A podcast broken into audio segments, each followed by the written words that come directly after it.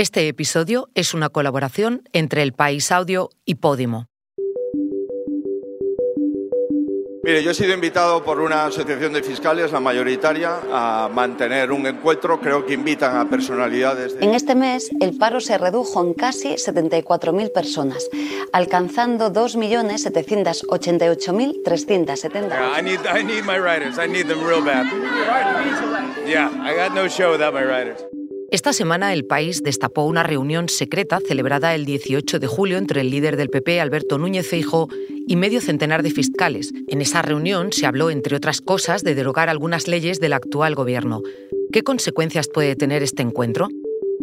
La economía nos da un respiro. Por un lado, el paro volvió a registrar otro dato histórico y por otro, patronal y sindicatos anunciaron el viernes un preacuerdo para subir los salarios de este año un 4%. En Estados Unidos, la industria del cine tiembla con la huelga de guionistas que ha empezado esta semana. La industria teme pérdidas millonarias y los espectadores quedarse sin sus series favoritas. ¿Qué ha cambiado desde la última gran huelga del sector en 2007? Soy Silvia Cruz La Peña. Hoy, en el país, analizamos los tres temas que han marcado la semana.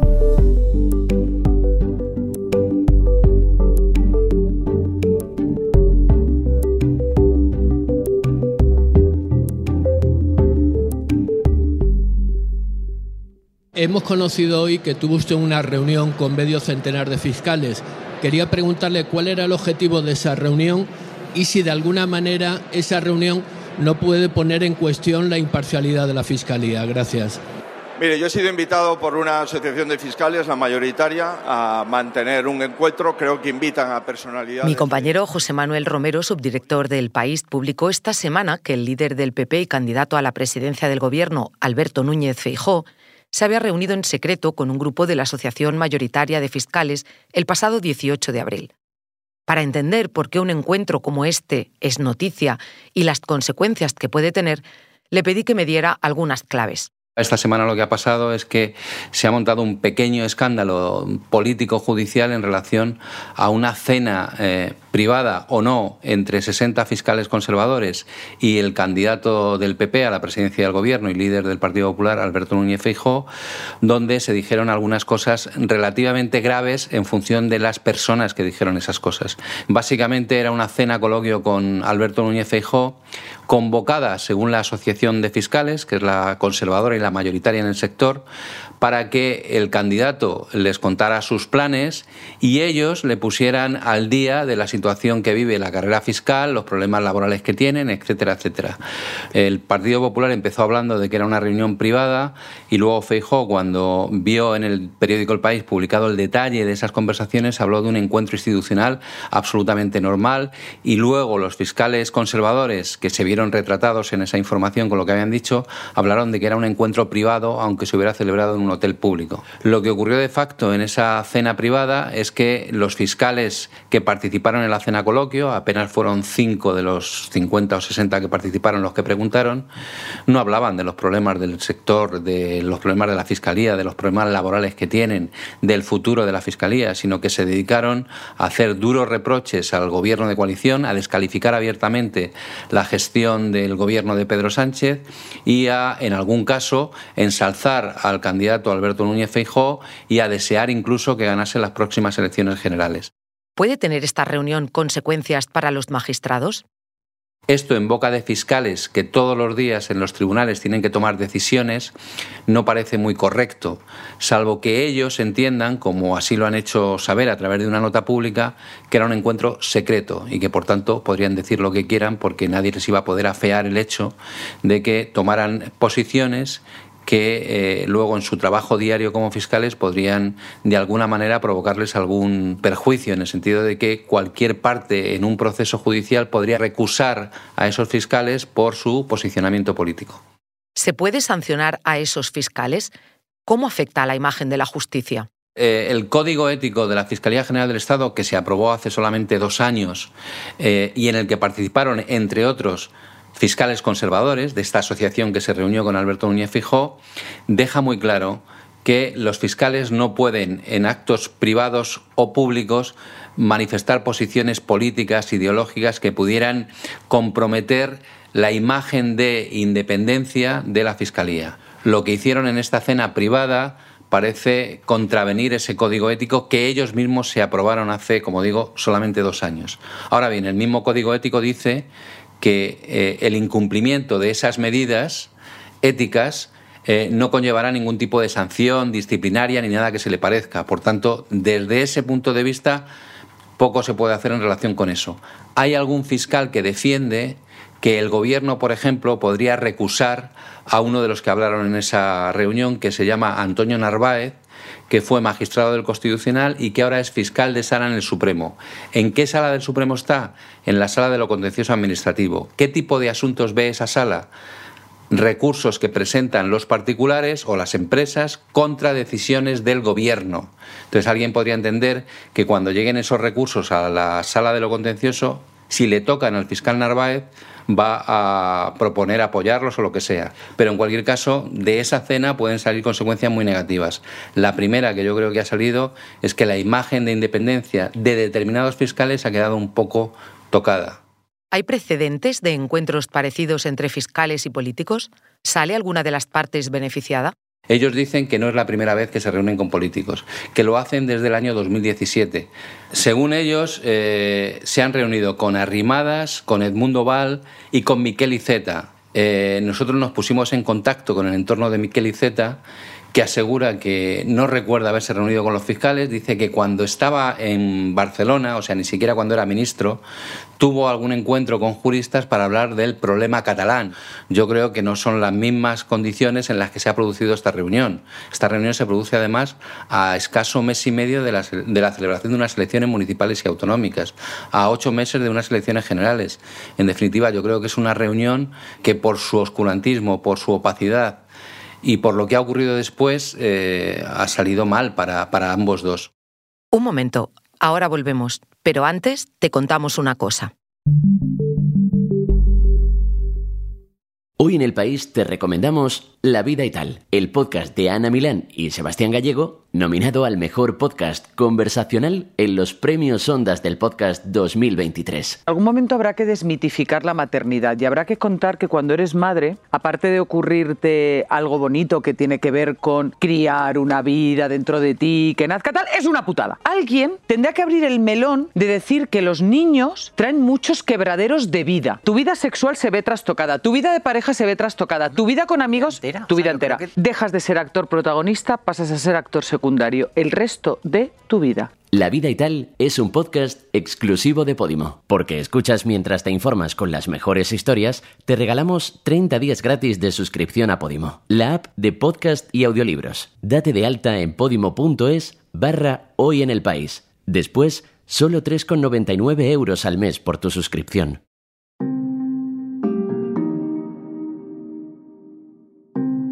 El mes de abril ha acabado con datos de paro históricos, históricos y positivos, pues desde 2008 España no bajaba de los 2.800.000 parados.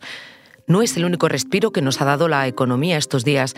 Acabando la semana, patronal y sindicatos anunciaron un preacuerdo para subir los salarios. Pero que sean buenas noticias no significa que no tengan letra pequeña. Por eso me acerqué a la mesa de Gorka Pérez, mi compañero de economía, para que me diera más detalles de ambas noticias. Hola, Gorka. Hola, ¿qué tal? Oye, hemos conocido los datos del paro de este mes y se repite una palabra. Estábamos aquí en audio diciendo que no paramos de leer la palabra histórico, datos históricos. ¿Cómo puede haber tantos datos históricos? Pues la verdad es que sí, que mes tras mes están dando una serie de datos que mejoran los del mes anterior. De ahí que cada vez sea histórico. Eh, en este último caso, los últimos datos de paro que hemos tenido del, mes de abril han sido históricos porque por primera vez en, en 15 años, en este mes, el paro ha bajado de los 2,7 millones de personas, se ha rebajado en 74.000 desempleados. Además, ha sido un tiempo en el que se ha creado mucho empleo, se han creado 240.000 nuevos empleos que han dado pie a que haya en España casi 20,6 millones de personas trabajando, una cifra que no se había dado nunca. Gorkaya, ¿qué se debe? Bueno, es una buena pregunta. Em, en primer lugar, tiene mucho que ver con la reforma laboral, que ha cambiado las, normas de contratación. y en el caso concreto de los últimos datos de abril tiene que ver con la estacionalidad. Es un mes en el que se celebra la Semana Santa, siempre es un mes bueno para el empleo porque se hacen eh, muchos contratos. En este caso han sido contratos y nuevas incorporaciones que han sido mayores que las de otros años. Ha habido mucho eh, turismo interior y han tirado del carro eh, sectores como los servicios o sectores que están más relacionados con el turismo, que son los que han permitido que se den estas cifras tan, tan llamativas. ¿Y alguna zona o alguna región de España tiene mejores datos que otras en estos últimos resultados? Pues si sumamos los datos de abril a los del resto de datos del año, las dos comunidades en las que se ha creado más empleo han sido Andalucía y, y Cataluña. Es verdad que otras comunidades como Canarias o Islas Baleares también han mejorado y a partir de ahí pues es verdad que hay un efecto llamada, hay una, cierta velocidad de crucero que está cogiendo el mercado de trabajo y que sorprendentemente no se está viendo afectada pues por, las, eh, la subida de los costes energéticos, por la, por la inflación y un poco por el entorno internacional tan cambiante en el que, en el que estamos. Has dicho sorprendentemente esto, ¿cómo se recibe en Europa o en otros países? Porque evidentemente el contexto es complicado, el contexto económico, pero tenemos estas cifras en empleo. Bueno, hay que decir que el mercado de trabajo en España está teniendo unos resultados muy llamativos en los últimos meses, pero a nivel comparativo aún está muy por debajo de, otros países. La, tasa de desempleo es mucho más alta que la, media eh, europea, pero la reacción del mercado de trabajo sí que está siendo buena, un poco por lo que comentaba anteriormente, porque el terreno de juego con la reforma laboral ha cambiado, porque eh, la contratación indefinida se ha convertido en la nueva forma de, contratación, por lo tanto los contratos son, son, más largos, pero hay una cierta velocidad de crucero que parece que se está manteniendo y que al menos en lo que tiene que ver con 2023 todavía no se ha desinflado. Y no es la única buena noticia. Acabando la semana hemos tenido otra que tiene que ver con los salarios, ¿no? Sí, así es. Eh, sindicatos y patronal han llegado a un, a un acuerdo para renovar el acuerdo de negociación eh, colectiva, que es la hoja de ruta que guía un poco las negociaciones que se van a llevar a cabo en los distintos eh, sectores y con los distintos convenios. Y ha sido un pacto eh, complicado que a la larga va a suponer un aumento, va a fijar un aumento mínimo del 10%, empezando por un 4% para este 2023, un 3% para el año que viene y otro 3% para 2025, aunque hay que recordar que este acuerdo no tiene carácter vinculante, es simplemente un acuerdo al que llegan los sindicatos y los empresarios para favorecer las negociaciones colectivas. Esto no significa que todos los salarios tengan que subir en esta proporción, ni siquiera que este sea el máximo que pueden subir. Hay muchos convenios sectoriales que se han venido firmando hasta ahora con cláusulas por encima de, de estos porcentajes, pero digamos que el tener una especie de guía favorece que después las negociaciones pues no sean tan problemáticas y haya cierta paz social. Se está hablando de preacuerdo, quiere decir que todavía no está firmado. ¿Cuándo empezaría a aplicarse? Bueno, se habla de preacuerdo porque una vez que se ha llegado a este eh, pacto entre sindicatos y, y empresarios, Ambas organizaciones tienen que trasladarlo a sus comités ejecutivos, se tiene que presentar ahí lo que se ha acordado y votar. Normalmente esto no, no tiene por qué, no tiene por qué cambiar. Quiero decir, no, no suele haber alteraciones respecto a esto que se ha pactado porque todos los agentes sociales cuando llegan a las negociaciones ya saben lo que tienen que defender, ya tienen marcadas una serie de líneas rojas y no suele haber un, grandes cambios. Ha pasado con la reforma laboral o con la reforma de las pensiones, pero formalmente digamos que hasta que esto no es aprobado no se puede decir que hay un acuerdo, pero básicamente el, el acuerdo está ya sobre la mesa. Pues esperaremos un poquito más. ¿eh? Gracias, Corca. De nada, a ti.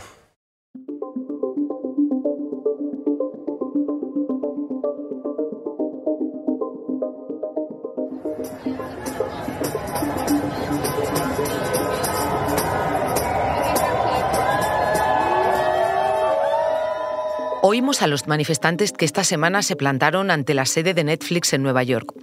Son parte de los 10.000 guionistas que han parado de escribir series, películas o programas de televisión en Estados Unidos.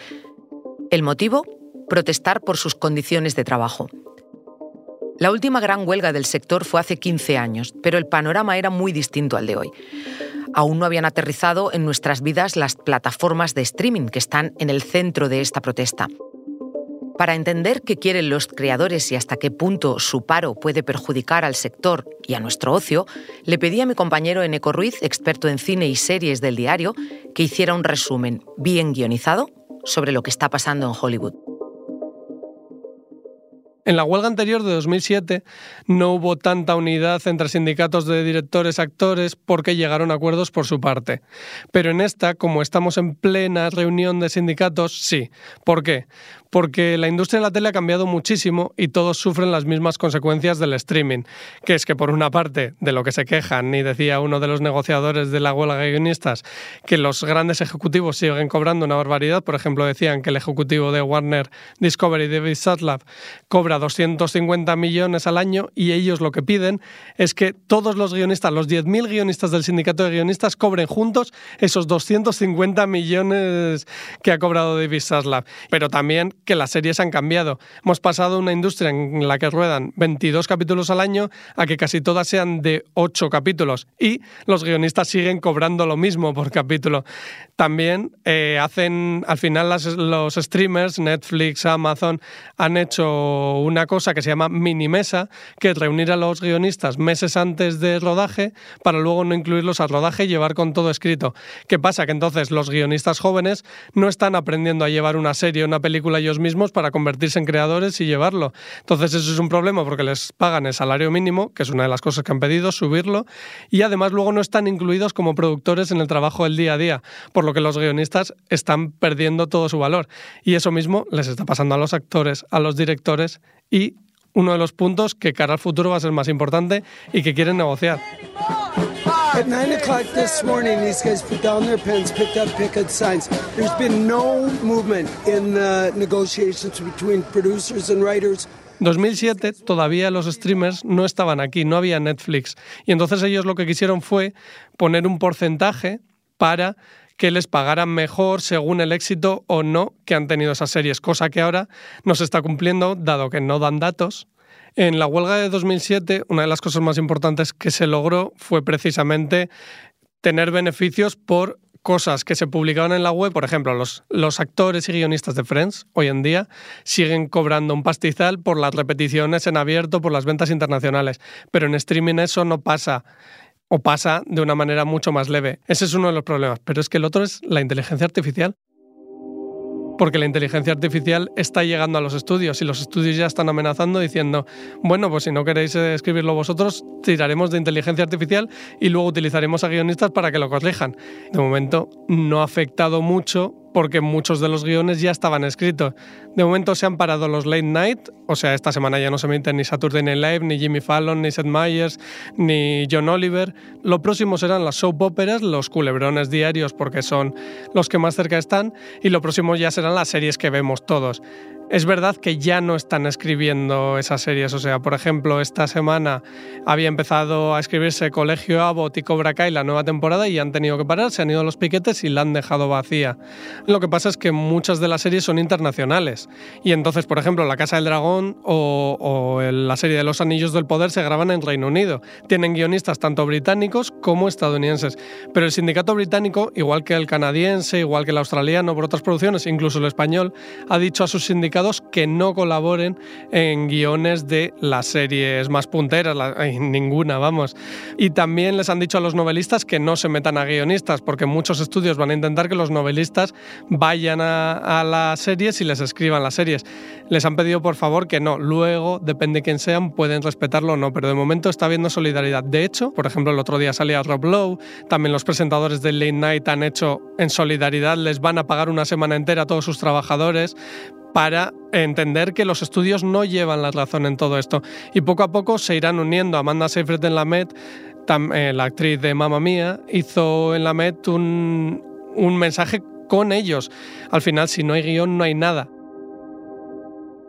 ¿Qué pasa este año? Que los Netflix, Amazon y demás van con mucho adelanto, mucho adelanto de sus series. Tienen series rodadas desde el año pasado. Entonces, claro, ellos dicen, bueno, tenemos un colchón, así que aquí no hay que negociar mucho. Por lo que esta huelga va a ser más larga por eso. En la anterior, en 2007, duró 100 días y se espera que esta sea más larga que aquella. Entonces, por lo menos hasta septiembre-octubre parece que durará.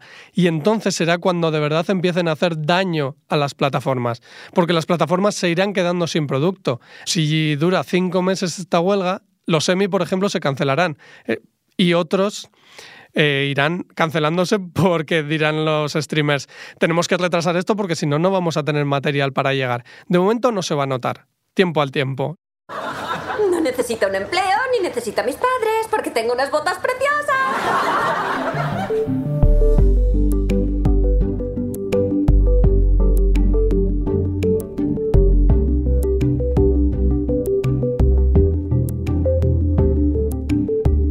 Este episodio es una colaboración entre El País Audio y Podimo.